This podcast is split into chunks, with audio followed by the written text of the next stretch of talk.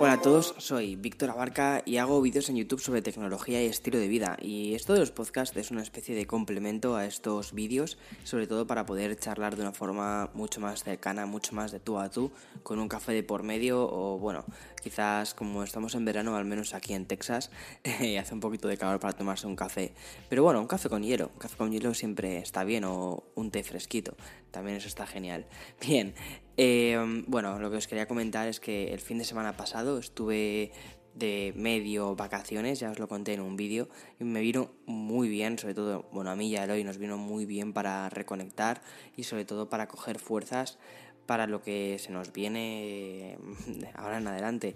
Van a ser menos de 14 días, creo que en 10 días, sí, en 10 días, nuestra, nuestra vida va a cambiar muchísimo porque nos vamos de Texas, nos vamos a otro sitio, creo que ya muchísimos de vosotros sí sabéis a dónde nos vamos, de todos modos me gusta un poco mantener la incógnita, no tanto por eh, mantener una especie de incógnita de, qué es lo que vendrá después, sino también un poco para tener un poco de paz mental y decir, bueno, hasta que no esté allí, eh, no me creo que vaya a estar allí, ¿no? Porque ha sido un periodo de muchísimo trabajo hasta, hasta llegar a donde vamos a, estar dentro de 10 días. Y si al final todo sale bien pues va a ser va a ser increíble. Va a ser como una especie de sueño hecho realidad.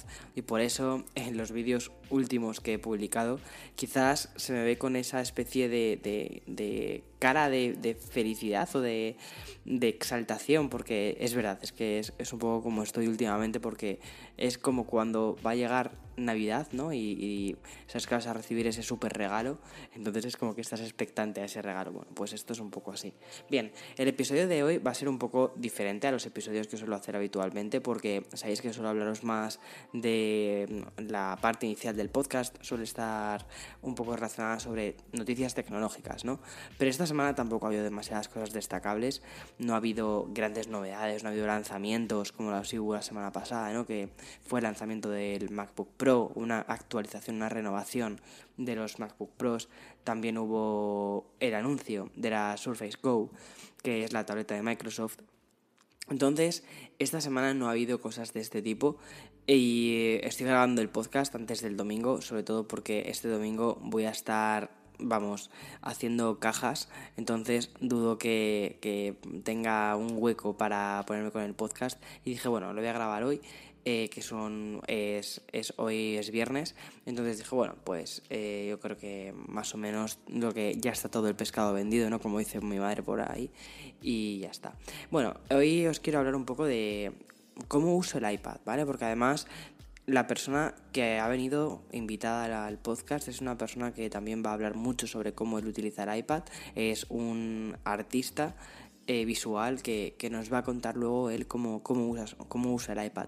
Pero bueno, os lo voy a contar yo cómo utilizo yo el iPad, porque también es una cosa que me habéis preguntado algunas veces en los vídeos, cuando he hecho algún vídeo sobre el iPad, siempre me habéis dicho que os gustaría que me extendiese más, ¿no? Entonces, al fin y al cabo el podcast es el sitio para extenderse, no los vídeos. Los vídeos tienen que tener ese formato corto para que, bueno, pues para que enganchen y para que YouTube funcione. Al fin y al cabo, cuando estás en el en social media, eh, o, sí, en, el juego del social media, tienes que saber un poco las reglas del juego, tienes que conocer cómo es ese juego, porque como hagas un vídeo de 20 minutos es muy difícil que la gente lo vea. Entonces, bueno, por eso esto del podcast aquí me permito cualquier licencia. Si quiero hacer un podcast de media hora, pues perfecto. Y si quiero hacer un podcast de 4 horas, que ya te digo yo que no va a ser el caso, eh, pues, ¿qué más da? O sea, al fin y al cabo, eh, es una liga completamente diferente. Bien, bueno, lo que os decía, con el tema de cómo utilizo el, el, iPad. Bien, desde hace muchísimos años utilizo el iPad. Creo que, bueno, mi primer iPad fue un eh, iPad 2.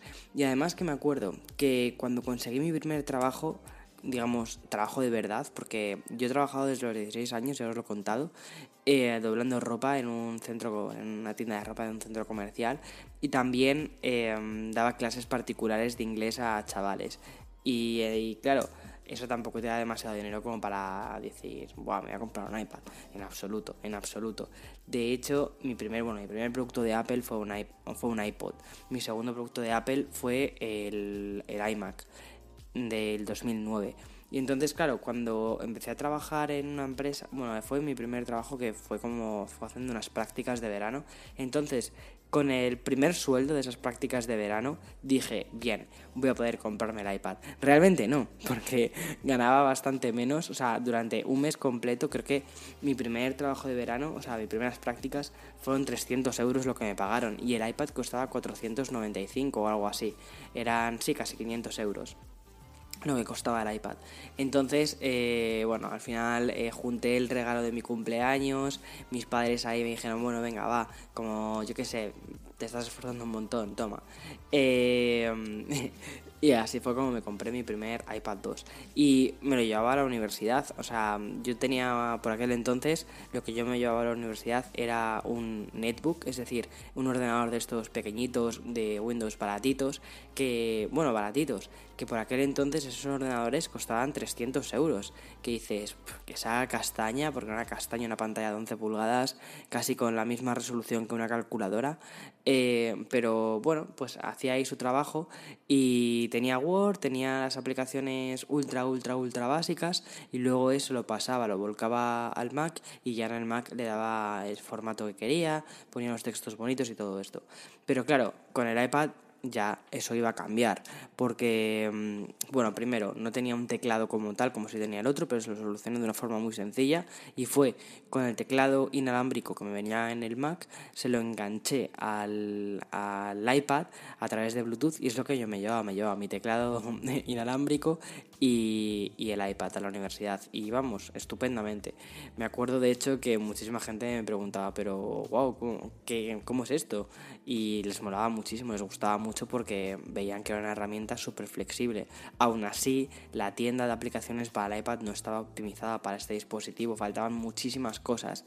Yo creo que los primeros años del App Store fueron súper experimentales. Justo esta semana sí que fue el aniversario del App Store, se cumplieron 10 años desde el lanzamiento del App Store y ha sido una cosa eh, espectacular. O sea, yo creo que redefinió muchísimo el concepto de programa. Es decir, hemos dejado de hablar de programas cuando yo era más joven y tenía un PC, o incluso después, cuando me pasé a, Mac, hablaba de los programas del Mac. Y ahora ya, si te fijas, siempre decimos aplicación a todo. Aplicación a, los programas de ordenador. Eh, aplicación a lo que tienes instalado, obviamente, en tu, en tu iPad. Entonces, hemos eh, convertido en aplicación absolutamente todo, o sea, todo. Y en aquel entonces la tienda de aplicaciones no estaba, no era, no era, tan buena y tenías que buscarte un poco las mañas. Pero tenías Pages, por ejemplo, tenías Keynote, tenías Numbers y yo ya utilizaba estos, o sea, utilizaba estos programas que son los, es como la suite ofimática eh, nativa de, de, Apple, ¿no? Y bueno, la competencia que era eh, Word, Excel no existía en el iPad por aquel entonces, pero bueno, daba igual, no pasaba absolutamente nada. Yo en el Mac lo que utilizaba eran las aplicaciones nativas y ya está. Y, mm, era una gozada poder llevarme eso, un iPad eh, a la universidad y, eh, y el teclado. Y luego cuando iba a trabajar por la tarde, pues me llevaba también mi iPad y ahí tenía todo, podía estudiar en el tren mientras tanto, o sea, fue la verdad, yo creo que para mí fue un cacharrito, un dispositivo que cambió muchísimo mi forma de, de trabajar, o sea, de verdad, o sea, yo siempre digo que mi relación con el iPad es muy buena, por eso, porque me abrió muchísimo, eh, no sé, la mente a la hora de hacer cosas de otra forma, no sé, a mí me gustó mucho. Encontré una herramienta que me servía para solucionar, mejor dicho, encontré una herramienta que me servía para solucionar eh, pequeños problemas que tenía. Y me vino genial. Incluso creo que fue un cambio mayor que cuando tuve mi iPhone. Que el iPhone vino después de mi iPad, fíjate. Primero tuve el iPad y después tuve un iPhone. Porque por aquel entonces tenía una Blackberry.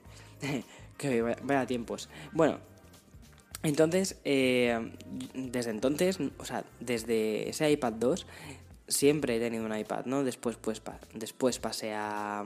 Después del iPad 2, ¿cuál me compré? El iPad mini. Después del mini me compré el mini 2, porque me gustó mucho el formato del mini. Eh, después me compré el iPad Air 2. Y después ya al iPad Pro y eh, iPad Pro de 10,5. Así es como he ido pasando, ¿no? Y este año, si sacan otro iPad, pues posiblemente también eh, lo tenga. Pues no sé, me apetece, es un dispositivo que ya os digo que me gusta muchísimo.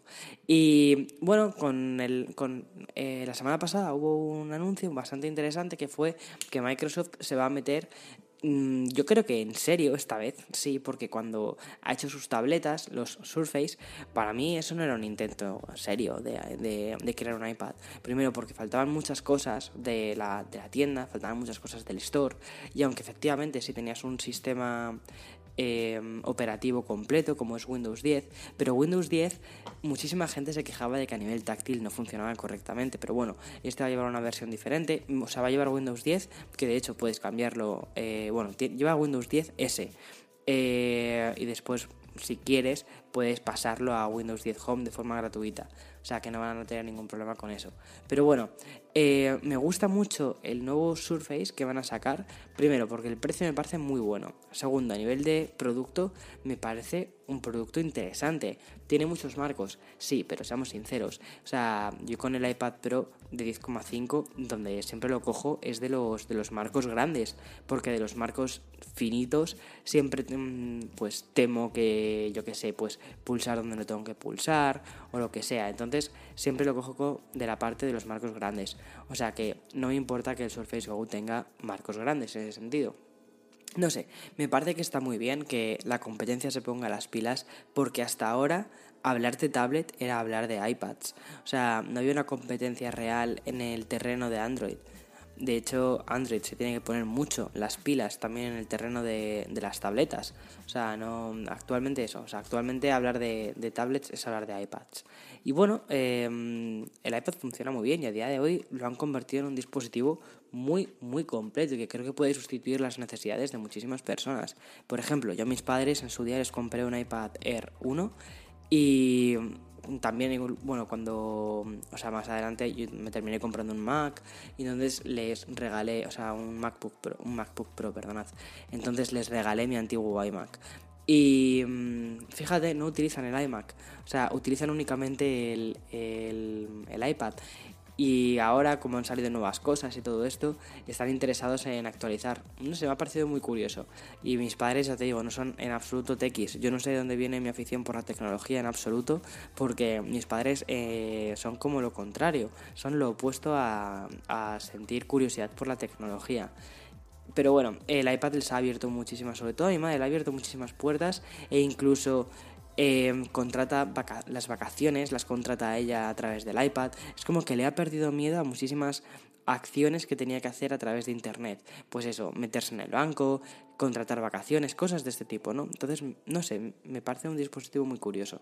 Y em, actualmente creo que el iPad es una de las herramientas más completas que existen para aquellos usuarios que no tienen o que no necesitan hacer una serie de cosas. Es decir, si no vas a editar vídeo, eh, yo creo que es de las pocas o sea, de las pocas cosas que te diría que eh, para lo que el iPad, em, o sea, el iPad podría suplir cualquier o prácticamente cualquier trabajo en el que no tengas que editar vídeo, así te lo digo. Y no puedes no porque no sea potente, porque creo que el iPad es muy potente. De hecho, le, o sea, he visto como un iPad renderizaba vídeo en 4K y me he quedado sorprendidísimo. Pero Em, yo que sé, no tener las... Bueno, primero que no tiene Final Cut Pro y eso me parece un pro muy grande para ser un iPad Pro. O sea, el iPad Pro tiene que tener Final Cut Pro, o sea, así. Al menos es como yo lo considero. O una versión reducida de iPad Pro. O sea, de iPad Pro, de, Final Cut Pro. También creo que, em, por ejemplo, la suite ofimática de, o sea, ofimática, perdonad, la suite de Adobe eh, tendría que estar en, en el iPad, al menos Photoshop. Hay otras herramientas muy similares a Photoshop como Affinity Photo, por ejemplo, que es el equivalente de Photoshop en, iPad, que funciona increíblemente bien y ya hemos visto que se puede utilizar perfectamente Affinity Photo y que no vas a echar de menos prácticamente ninguna funcionalidad si no es ninguna. Pero bueno, es un estándar, Photoshop es como un estándar de la industria, entiendo que muchísima gente ya está eh, hecha a Photoshop y dicen pues mira, pues no quiero cambiar entonces, bueno, pues creo que sí que debería de estar esta aplicación. Pero bueno, poco a poco sí que estamos viendo que más aplicaciones profesionales o más trabajadas se están yendo hacia el iPad Pro. Hay un mercado o sea, yo he alucinado, he visto muchísima gente con iPad Pros y gente no tan relacionada con la tecnología. Incluso también el iPad del 2018, que es un iPad muy económico, que tiene, tiene ciertos aspectos que a mí personalmente no me gustan, como la pantalla del iPad del 2018, que no me, no me convence respecto a la pantalla del, del iPad Pro del 2017, que me parece una maravilla. O sea, la pantalla del iPad Pro es estupenda, ya no solo porque tenga eso, una tasa de refresco de 120, que es lo que llaman ellos una pantalla ProMotion, sino que tienes la sensación de que los píxeles están al ras. Entonces tú cuando estás escribiendo no tienes eh, un hueco, no tienes una, no tienes un como unos milímetros de diferencia que parece que estás escribiendo en el aire, en absoluto. Eso sí que sucede, por ejemplo, con el iPad del 2018, el económico. Pero bueno, eh, entiendo que hicieron una pantalla más barata para hacer que el iPad en general fuese más barato. Seguramente el año que viene, quizás, quién sabe, el iPad del 2018 lo hagan más finito y a un precio similar, porque yo creo que ya los iPads no van a subir mucho más. Cuando bajan el precio, cuando ellos, eh, cuando Apple baja el listón o baja, baja el listón del precio, eh, suelen bajar los precios, pero no suelen bajar la calidad de los productos en este sentido, ¿no? Entonces, posiblemente el año que viene, eh, quizás hacen un iPad 2019 em, que sea como el iPad Pro actual o el iPad del 2017, como el iPad Pro 2017. Eso sería una maravilla, o sea, eso sería, vamos, acercar la tecnología muchísimo a la gente. Pero bueno, más cositas. Eh, y luego está el Apple Pencil, que a mí me parece otro de esos inventos maravillosos. Se rumorea que van a actualizar el, Apple Pencil a una segunda versión. Yo no sé qué pueden mejorar del, Apple Pencil. A mí me parece genial, o sea, eh, me encanta el peso que tiene, la forma que tiene, el plástico que tiene me recuerda muchísimo a los MacBooks eh, antiguos. No sé, a mí me gusta mucho el diseño de, del Apple Pencil. No sé cómo lo harán, no sé cómo, cómo qué, pueden cambiar de él, pero seguro que, que, ellos tienen algo pensado y, oye, para eso están ellos, no yo estoy para sacar provecho de sus productos y ellos están para inventarlos y crearlos, que eso es lo importante. Y bueno, con lo que os comentaba un poco, ¿cómo utilizo el iPad? Sobre todo lo utilizo eh, no solo para consumir contenidos como que es el, el, uso que puede darle pues cualquier persona pues ver Netflix eh, leer en internet. Por ejemplo a mí me gusta muchísimo leer en Medium. Me parece que es una plataforma buenísima para leer. También consumo muchas revistas como por ejemplo Wired la consumo en digital me parece mucho más interesante o me parece bueno no más interesante la revista a nivel de interés es la misma pero eh, los contenidos multimedia que tiene Wired en la versión de iPad me parecen geniales. Y luego también está, eh, bueno, os decía Netflix, YouTube, la aplicación de TED, que es muy, muy buena. Son charlas de gente que de verdad tiene cosas que contar, eh, que merece la pena pasarte 20 minutos viendo un vídeo suyo porque sales sales, yo siempre digo que cuando es una charla TED sales más listo. están muy bien y además están traducidas, aunque, aunque muchísimas, la mayoría de ellas o las más interesantes están en inglés, pero están traducidas al castellano, o sea que no tendrías ningún, ningún problema en, escucharlas. Y, y luego aparte del consumo de contenidos normal y habitual que puedes hacer en un iPad, que eso ya te digo, te da igual tener un Pro que tener un Air, que tener un cualquiera, te sirve para eso. Pero yo lo he llegado a integrar mucho en mi día a día, sobre todo también para el tema de las fotografías. O sea, cuando hago las fotos, las paso directamente al iPad, no, las paso al ordenador, eh, las cojo la, la tarjeta eh, SD, la conecto al Lightning a través de un adaptador y ahí vuelco las fotos. Y luego las edito para subirlas después pues a Instagram o para tenerlas yo en el, en el carrete, las edito a través de las aplicaciones del iPad. Fíjate que me compré algunas aplicaciones para editar en, Mac, como Pixelmator Pro, que está muy bien, está muy bien hecha esa aplicación. Pero tienes muchísimas herramientas y es muy compleja y puedes hacer muchas cosas. Pero la simplicidad que me dan las aplicaciones de, este dispositivo, pues hace que no necesite mmm, coger el ordenador en este caso. Entonces, edito siempre con Lightroom CC Mm, para sacar algunos brillos, para rotar las fotografías, para cambiar algunas formas, porque a veces cuando tomas, cuando haces una fotografía, la estás haciendo desde un ángulo incorrecto. Entonces utilizo eso, Lightroom CC para estos casos. Si veo que la, que la fotografía tiene alguna imperfección o que hay alguna cosa, algún defecto en la foto que quiero eliminarlo, antes de pasar a, a Lightroom CC, utilizo Photoshop Fix que eso es para eliminar pues impurezas o, yo qué sé. Eh, el coche que aparece en la fotografía y que no querías que apareciese. Bueno pues con Photoshop Fix en un momentito lo solucionas. Es increíble lo bien que funciona. Y después de, de, eso, de Photoshop Fix, haber eliminado esos elementos que no te gustan, con Lightroom CC, que sirve sobre todo para lo que os comentaba, para sacar esos brillos, esas luces más interesantes de la foto o incluso para cambiar algunas proporciones. Después la paso a Visco y desde Visco eh, ahí es donde meto ya los filtros. Intento no excederme con el tema de los filtros, aunque al final, mira, yo no sé qué me pasa, que me encanta poner los colores súper, súper, súper saturados. No sé, debo de de tener algún complejo de Agatha Ruiz de la Prada con el tema de los colores y pongo unos colores siempre muy saturados, pero bueno, así es como me gustan. Eh, intento siempre decir, Víctor, no te excedas demasiado con los filtros, me excedo mucho, pero siempre utilizo los mismos, edito con Visco y ya está. Eh, entonces utilizo eso, utilizo el iPad para, para, editar, me parece muy cómoda la pantalla, ¿podría hacerlo desde el iPhone? Sí, realmente sí que podría hacer todo esto desde el iPhone, pero por ejemplo, eh, Visco, o sea, me gusta el detalle que puedes tener con un, con un iPad, los, no sé, eso, principalmente el detalle y la comodidad que puedes sacar de él. Y luego también lo utilizo muchísimo para organizar mi día a día cuando eres autónomo, cuando trabajas por ti mismo, o cuando eres estudiante incluso, tienes que saber organizarte. La organización es fundamental. Entonces, no puedes, mm, yo qué sé, pues, o sea, si, si tienes un programa, de, no un programa, sino, sí, si tienes un hábito, efectivamente, si tienes un hábito de organización, de verdad que te soluciona muchísimas cosas. Y yo no era tan organizado antes, de hecho, eh, o sea, el primer iPad que tuve, el iPad 2, fue quizás el detonante a, mi manía por la organización, porque ahí fue cuando empecé, cuando descubrí Evernote, cuando descubrí OmniFocus. Ah, bueno, miento, por aquel entonces no tenía OmniFocus, tenía Wunderlist o Wunderkinder, que era como se llamaba antes, que era una empresa alemana que hacía una aplicación GTD bastante curiosa, muy sencillita, después se llamó Wunderlist y después Wunderlist fue comprada, eh, no me acuerdo por quién fue comprada, y al final terminó desapareciendo. Y después me compré OmniFocus y OmniFocus me parece una, la mejor aplicación que he tenido en cuanto a GTD, aunque desde hace un tiempo he estado probando otra aplicación que se llama Todoist, que es gratuita y me ha sorprendido porque a pesar de que es gratuita, tiene, o sea, para el uso normal que puedes hacer de, de una aplicación de GTD, es suficiente, no necesitas pagarla.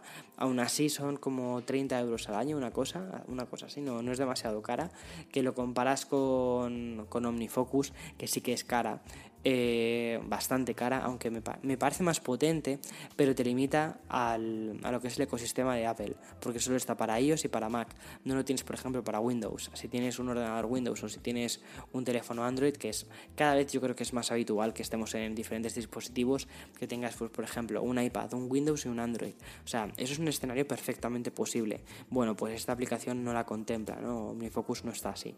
Eh, necesitas tener eso, el ecosistema muy, muy cerradito o sea, muy completo para, pues, para tenerlo. En fin, y OmniFocus, aunque está muy bien diseñada, me parece bastante cara. No recuerdo cuánto cuesta porque hace ya bastante tiempo que la compré y la última versión he tenido la suerte de que la propia compañía se puso en contacto conmigo y me la regaló. O sea, genial, muchísimas gracias.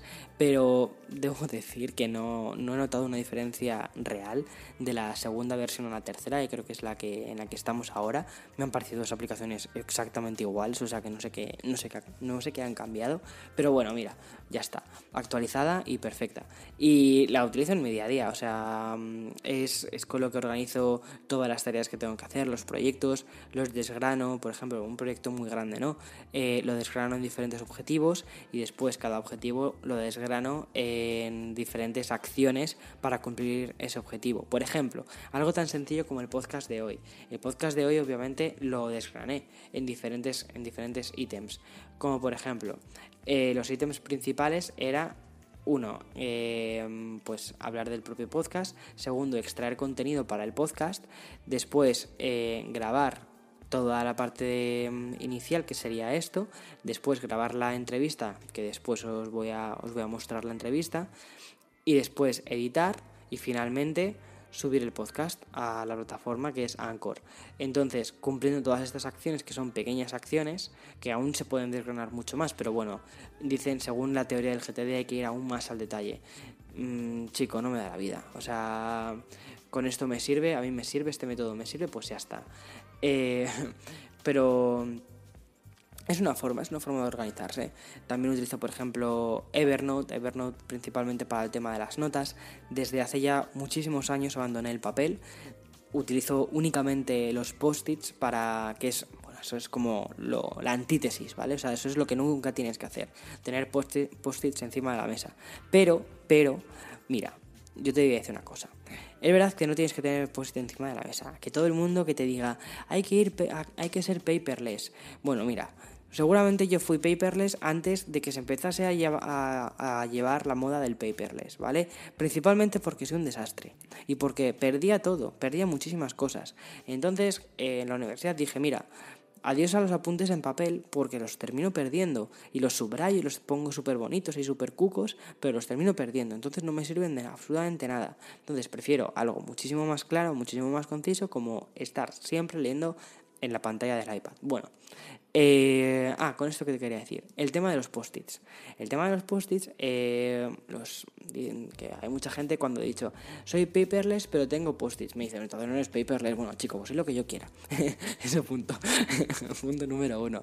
Segundo, eh, el tema de tener post-its me viene muy bien, pues porque muchas veces, yo qué sé, estás hablando y no vas a decir, no, espera, espera un segundo que cojo la aplicación, cojo el móvil y lo apunto. No, es muchísimo más rápido coger el boli, coger un papel y apuntarlo. Y después ya lo pasas a digital. Eso sí que lo hago, ¿vale? Ese segundo paso que me lo podría ahorrar si lo hiciera directamente a digital. Pero bueno, creo que me parece un poco más falta de respeto sacarse el móvil delante de la otra persona y ponerse a apuntar porque no sabes si estás apuntando lo que tienes que hacer estás, o si estás escribiendo en WhatsApp.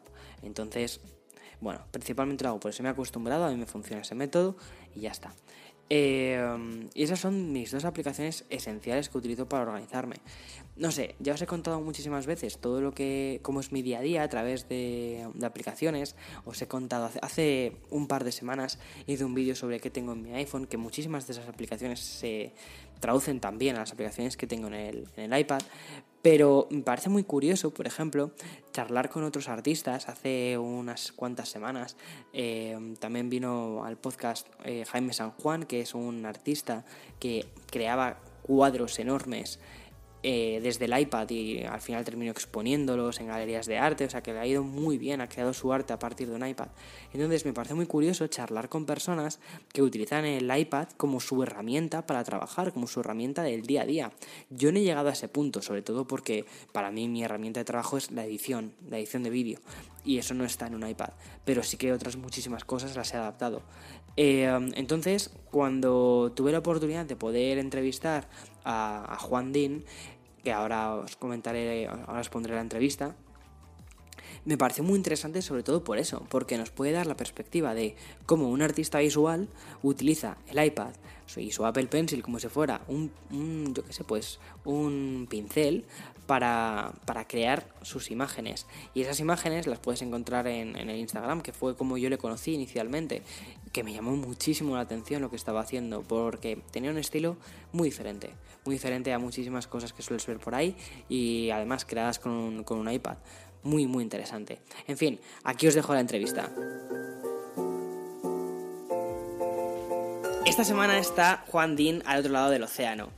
Él es artista visual que se encargó de plasmar en forma de ilustraciones el Festival de Primavera Sound de hace unos meses y lo hizo con su iPad Pro.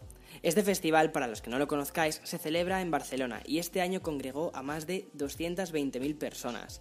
Bueno, Juan, oye, eh, lo primero de todo es que eh, me encantan las ilustraciones que has hecho en Instagram. Eh, te seguía en Instagram incluso, creo que un poquitín antes de que empezases a hacer las ilustraciones del festival. Y vaya lujo, o sea, de verdad, muy, muy, muy recomendado. bueno, muchas gracias, muchas gracias. bueno, gracias. Todo halagos ya para empezar. Sí, bueno, hombre, la verdad es que, o sea, te lo curras bastante, te lo curras bastante a nivel geográfico, queda, o sea, haces cosas muy chulas. Y luego lo que, lo que vimos del, del, festival, o sea, que luego te preguntaré un montón de cosas relacionadas con esto para que la gente pueda hacerse un poco más a la idea de qué, de qué es lo que haces, pero, pero hiciste un súper trabajazo. Pero bueno, para que la gente conozca un poco, eh, ¿qué estudiaste? ¿De dónde vienes? Cuéntanos un poco tu historia. Bueno, eh, yo soy de un pueblo de, La Mancha que se llama Santa Cruz de la Zarza, es súper pequeño, tiene 5.000 habitantes. Y bueno, cuando eh, cumplí 18 años me, vine a Madrid, que es donde llevo viviendo ya 10 años, y empecé a estudiar ingeniería industrial, que no tiene absolutamente nada que ver con lo que hago ahora, pero bueno, ya sabes, en esos momentos de, de juventud que uno no sabe muy bien lo que hacer, pues al final parece que busca lo que más salidas económicas eh, tenga. Hmm. A los cuatro años lo, eh, lo, dejé y ya empecé a estudiar Bellas Artes, donde me, gradué. Y bueno, ahora mismo estoy terminando de estudiar un máster en investigación en arte y creación en la Complutense. Eh, ya en septiembre entrego el, trabajo final, final de máster que estoy aquí ahora escribiendo y bueno, resumiendo un poco... muchas ganas de terminarlo. Sí, sí, tengo ya, ya ganas de, dejar de escribir y ponerme lo que es solamente a, pintar, dibujar y, dedicarme a la labor creativa. Qué bueno. Oye, ¿y fue difícil cambiar, cambiar de rama? Porque estabas yéndote hacia una rama pues un poco más tradicional, ¿no? Y de repente eh, cambias hacia Bellas Artes, que es como lo opuesto a lo, a lo tradicional, o no a lo tradicional, sino a a lo que te puede dar un futuro más eh, fascinable. la pregunta. Eh, bueno, eh, fue difícil más por mi parte que por la de mi entorno, porque mis padres me apoyaron en todo momento y, luego fui yo el que al principio, bueno, pues me costó un poco el, decir lo que me gusta es esto. Y, aunque sí que es cierto que es una especie de salto al vacío porque eh, bueno, como tú bien dices, es mucho más difícil eh, labrarse un futuro económico eh, haciendo, haciendo arte o en, un trabajo relacionado con el arte que a lo mejor pues una ingeniería. Pero bueno, yo, al final le pones una balanza y en mi caso sí que ganó el, arte frente a pues el, lo que yo veía en aquel momento y, sigo viendo que, puede ser una vida más, más corriente. No sé, no, no me gusta ese tipo de. Eh, lo, que llaman el trabajo de, de, bueno. Intento, intento, intento rehuir siempre de, de eso dentro de lo que pueda. Sí, además que es, es, curioso porque, o sea, sé que hay muchísima gente que escucha este podcast que mm, muchas veces también tiene esa duda de, oye, di el salto eh, al vacío, ¿no? Porque parece que es un mm. salto al vacío, cambiar completamente de, de, lo que es una vida de 9 a 5, de una vida un poco más tradicional en ese sentido, a de repente algo más artístico. Es un salto al vacío y también te digo que el trabajo ya no es de 9 a 5, es de 9 a 9, o sea, 24 a 7, porque al final pues eh, hoy, por ejemplo, eh, me he despertado a las 7 y me he tirado pintando hasta las 2, 2 y media que, me he ido a comer. O sea que, mm, hmm. al final haces al día más de 8 horas y, bueno, incluso hay días que llegas a trabajar 10, 12 horas porque que también te digo que hay días que dices hoy no hago nada. Y bueno, hmm. pues ya lo haces. Eh, pero bueno, la mayoría de los días es más lo que, lo que trabajas que lo que y no trabajas. Pero bueno, también eh, esa, esa, mm, digamos, ese trabajo al final da eh, satisfacciones como por ejemplo pues la colaboración ahora eh, con Apple y el Primavera Sound. Qué bueno, luego, luego hablaremos de esto porque tiene, tiene muchísima amiga eso. bueno, y habitualmente estabas comentando que, que mm, cuando termines tu, tu, trabajo de fin de grado te dedicarás más a lo que es pintar, la escultura. Y bueno, ¿qué, herramientas usas para, trabajar? Eh, bueno, ahora mismo eh, bueno, estoy haciendo una serie de, pinturas que bueno, en Instagram voy poniendo parte del proceso y utilizo pues desde el iPad Pro y el Pencil para hacer los eh, dibujos preliminares, los bocetos, las formas que luego voy a llevar al, bueno, al, soporte. En este caso estoy utilizando como soporte una tabla de, de madera que además tiene los, los cantos redondeados, que es un poco lo más complicado técnicamente de, de hacer. Y estoy utilizando un material que se llama poliuretano, eh, que se utiliza como aislante eh, en las casas. Este que, que, no sé si es, bastante popular, el, el, bote de que sale así como una espuma amarilla. No sé si lo has visto. Bueno, sí, pues. las obras. yo lo utilizo líquido, entonces lo echo en un molde y, ya en el molde va, va, cogiendo forma porque eso crece súper rápido. En seis, en seis, segundos alcanza seis veces su tamaño, entonces empieza así a, a, subir como si fuese un pastel en el horno así. Y, luego eso ya lo, lo, esculpo, mola bastante, la verdad. ¿Cómo mola? ¿Y, ¿Y, por qué elegiste el iPad entre, entre una de tus herramientas de creación? Bueno, el, el iPad eh, lo llevo usando desde el iPad 2. He tenido el iPad 2, iPad mini, iPad Air, ahora tengo el iPad Pro con el Apple Pencil y siempre me ha, me ha, resultado muy cómodo porque eh, me acuerdo que incluso, bueno, ya, ya cuando estaba estudiando la ingeniería lo, lo, tenía y estaba todo el rato haciendo dibujos en clase con el iPad. estaba atendiendo que era lo que tenía que hacer. Eh, y, el tener ahí todos los colores, un montón de pinceles y, y de lápices y de eh, airbrush, de, no sale, bueno, eh, pues en, en, una pantalla es, es una, una fantasía. Sí, es una locura. Sí, sí. Qué bueno.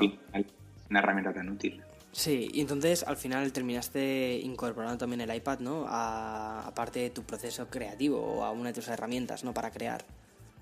Completamente, sí, porque eh, muchos de los eh, dibujos que, que ya como obra finalizada están hechos íntegramente con el iPad.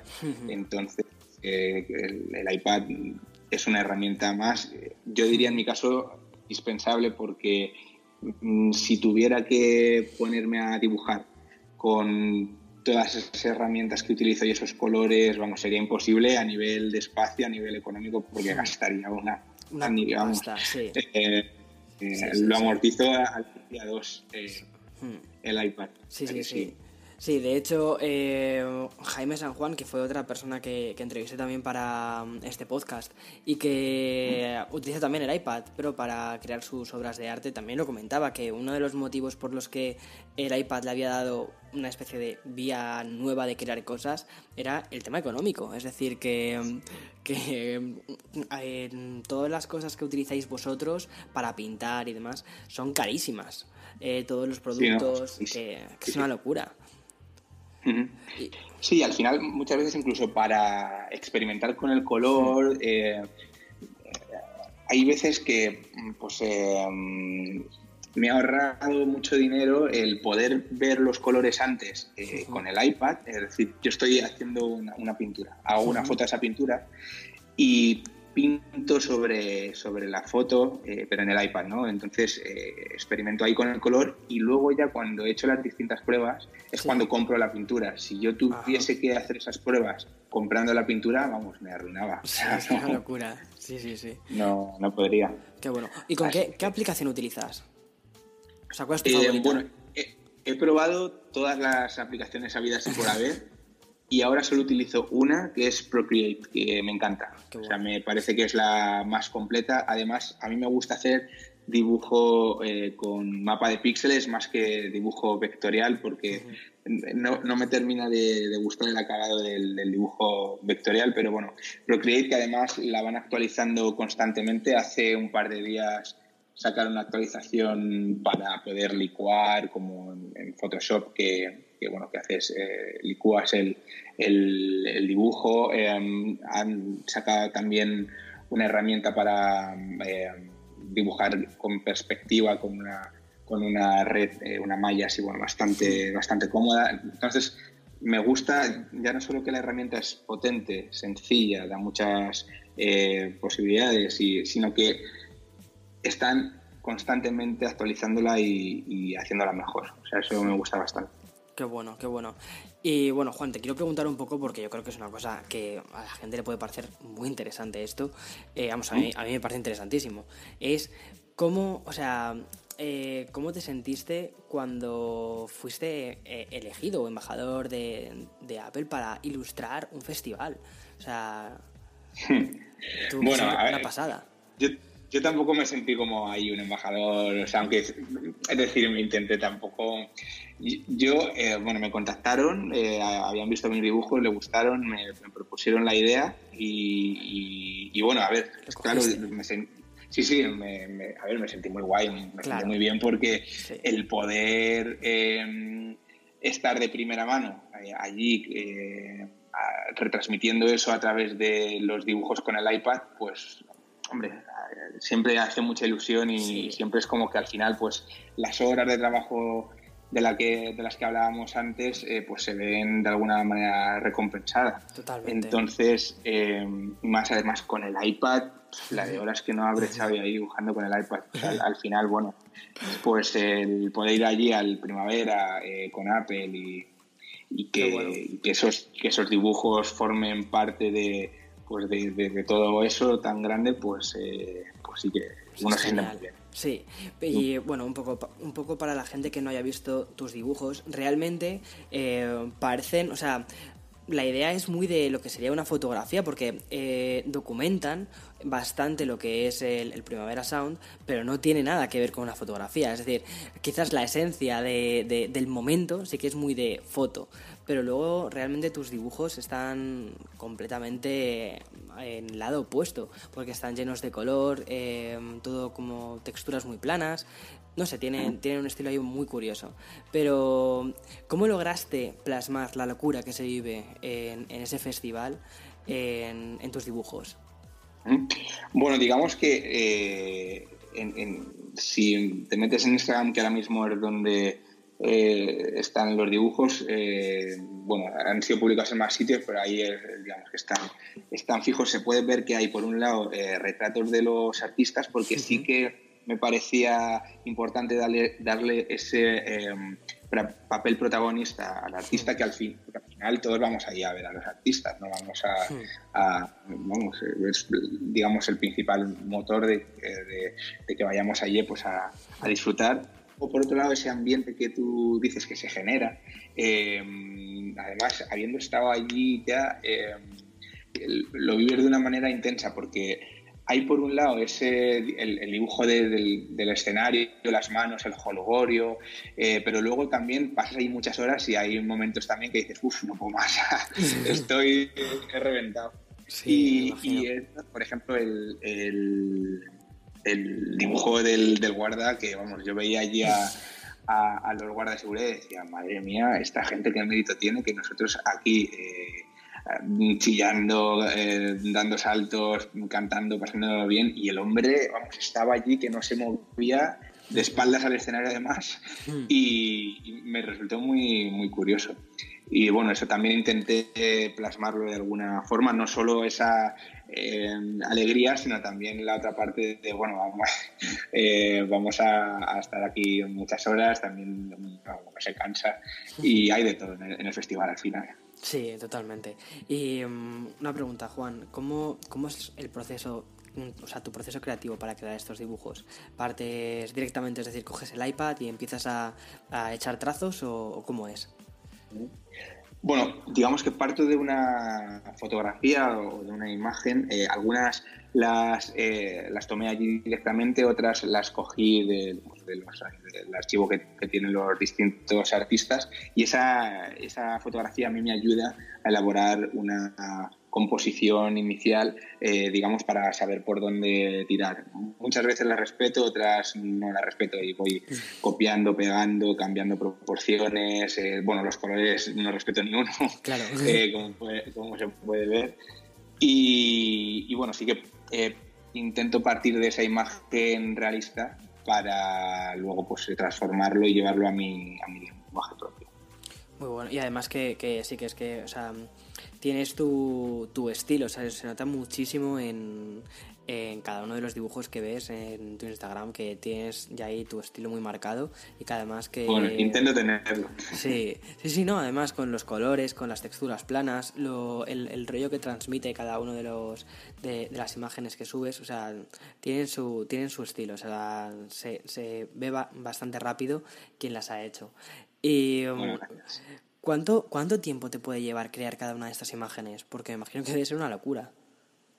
Sí, bueno, eh, cada eh, dibujo que hice para, para el primavera me llevó entre 6 y 10 horas. Qué hay alguno que. Sí. hay alguno que tiene, em, digamos, eh, más trabajo que otro. Y sobre todo, el, o sea, todos los trazos que se ven ahí están hechos a mano con el lápiz y, y muchas veces uno incluso entra en, en, una paranoia del detalle que incluso en Instagram no se llega, no se llega a apreciar, hmm. eh, muchos de ellos, pero sí que, bueno, ya te vas metiendo en el dibujo y es como que te va atrapando y, y, dices, bueno, venga, lo dejo, ya está terminado, voy a, tomarme algo y ahora vengo. Y hmm. luego vuelves y dices, tengo que cambiar esto. Y echas otro par de horas, o sea que al final sí que pues lleva, lleva su tiempo. Hmm. Qué bueno. Y ya lo, último que te quiero preguntar, que tampoco quiero quitarte más tiempo ya del que te he quitado. Eh, y también viene un poco a raíz de, de, las preguntas que me hizo bastante gente por el podcast eh, en el que hice la entrevista eh, al otro artista que utilizaba también un, un iPad. me llamó mucho la atención de que mucha gente que escucha el podcast utiliza o, quiere empezar a utilizar eh, su iPad para hacer más cosas aparte de consumir Netflix. Eh, pues crear contenido, ya sean ilustraciones, quieren crear eh, fotografías de, o, retoque fotográfico. ¿Tú, consideras el iPad desde tu perspectiva, me imagino? que sí, vamos por lo que has creado, pero ¿consideras el iPad una herramienta lo suficientemente potente como para poder desarrollar el arte que tú que estás haciendo. Completamente. De hecho, es curioso ahora que dices Netflix porque, bueno, yo, tengo suscripción, lo tengo aquí instalado y habré visto una película o dos eh, en el iPad de, Netflix. O sea, no, lo uso mm, básicamente como, como herramienta. Es, más, es que no le, doy, no le doy otro uso. A quien quiera empezar a usar el iPad como herramienta, yo le recomendaría que se bajase la Procreate, creo que cuesta, no me acuerdo ahora mismo cuántos euros, pero vamos, merece la pena porque está genial. O sea, y además trae un, manual eh, que es súper cómodo porque está lleno de imágenes y hay muy poco texto que bueno, es un, es un libro de iBooks, te lo miras en un momento y ya eh, independientemente de que dibujes mejor, peor, es muy agradable ver cómo puedes empezar a a trabajar con todos esos colores, con el montón de, pinceles y de herramientas que ahí tienes para, pues para hacer texturas, para hacer distintas formas. Eh, es muy agradable y, bueno, es una manera también de, de utilizar el, iPad que, que, a lo mejor puede que no, no, te, no se te ocurra en una primera instancia, pero que cuando lo pruebas es que, que buena bastante. Sí, que se puede hacer muchísimas más cosas. Totalmente, totalmente, Juan. Oye, pues muchísimas gracias de verdad por haberte pasado por aquí. a ti. Ha sido un gustazo tenerte, que, que, cuentes tu historia, porque me ha parecido también muy curioso cómo cambiaste un poco el rumbo de tu carrera, eh, te has reorientado hacia una profesión muchísimo, un trillón de veces más creativa, y, que te están yendo muy guay las cosas. bueno, hay, hay un dicho en, en mi pueblo que dice nunca es tarde si la dicha es buena. Es decir, pues, cualquiera que, quiera cambiar, yo creo que al final es cuestión de, proponérselo y hacer pues, donde uno más, feliz esté. Y nada, pues eso, eso es. Totalmente. Pues nada, muchísimas gracias. Nada, a ti, Víctor, muchas gracias. La verdad es que ha sido un placer tener a Juan y charlar con él un rato sobre las explicaciones y el uso que él da al iPad para crear sus obras.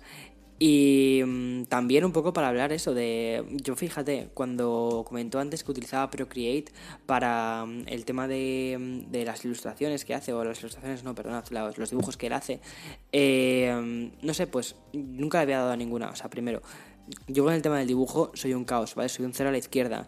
Eh, cuando era pequeño, mis padres me llevaron a la escuela de dibujo para que aprendiese a dibujar, bueno, desde los pues no te, no te miento si te digo, quizás desde los 8 años empecé a dibujar y después pasé a pintura y ya con 16 años lo dejé. Pues tuve 8, años, ahora que lo pienso, o por ahí, eh, dibujando y pintando. Y nada, o sea, si me pides que, que intente hacer un círculo, soy un caos. Si me pides que intente hacer un bodegón, mira, lo mejor es que se lo digas a otra persona porque yo te voy a hacer un, un despropósito. Pero estoy pensando, fíjate, después de charlar con Juan, en descargarme Procreate simplemente para, yo qué sé, pues para probar, para cuando esté así un poco en esos momentos que estoy de estrés creativo, es decir, quiero hacer algo pero no sé el qué, pues mira, quizás ya sé el qué. Te abres el Procreate y empiezas a dibujar lo primero que se te ocurra. Una, opción. Quién sabe. Bueno, eh, hasta aquí el podcast. espero que os haya gustado. Ha sido muy monotemático sobre el iPad, pero me pareció también interesante traer una temática diferente, una cosa que me habéis preguntado bastante en los comentarios de los vídeos de YouTube y sobre todo también poder charlar eso con una persona que lo utiliza también en su día a día y de una forma muchísimo más intensiva, muchísimo más intensiva, que es su herramienta o una sí, su herramienta principal o una de sus herramientas principales para como medio de vida, o sea, muy interesante. En fin, que me ha gustado mucho charlar con vosotros, espero que os haya gustado también a vosotros este episodio, ha sido un episodio bastante quizás no tan calmado como el episodio anterior, que quizás el episodio anterior ya os comenté que estaba durmiéndome porque fue por la, lo hice, lo grabé por la noche, eso sí que tuvo mérito antes de irme de vacaciones. Em, y hoy no, hoy estoy por la tarde mm, de forma muy relajado, entonces hoy es como si nos tomásemos un café fresquito en una terraza de Madrid. Imagínatelo así, y yo creo que si te imaginas así, has cogido el rollo del podcast, has, estado, has entrado en el, en el estilo del podcast. Bien, que muchísimas gracias por haber estado aquí hoy y... Em, como siempre, te agradezco mucho si dejas una review positiva en las plataformas donde lo estás escuchando. Si lo escuchas en eh, Google Podcast, perfecto. Si lo escuchas en Apple Podcast y le dejas 5 estrellas, serás increíblemente genial. Y, y, nada, nos vemos en, o nos escuchamos en el siguiente. El siguiente también lo grabaré un poquito antes porque el próximo domingo no voy a tener conexión a internet. O si lo tendré, va a ser súper, súper, súper limitada. Dios mío, que esto ya empieza, ya empieza. Chao, chao, chao, chao.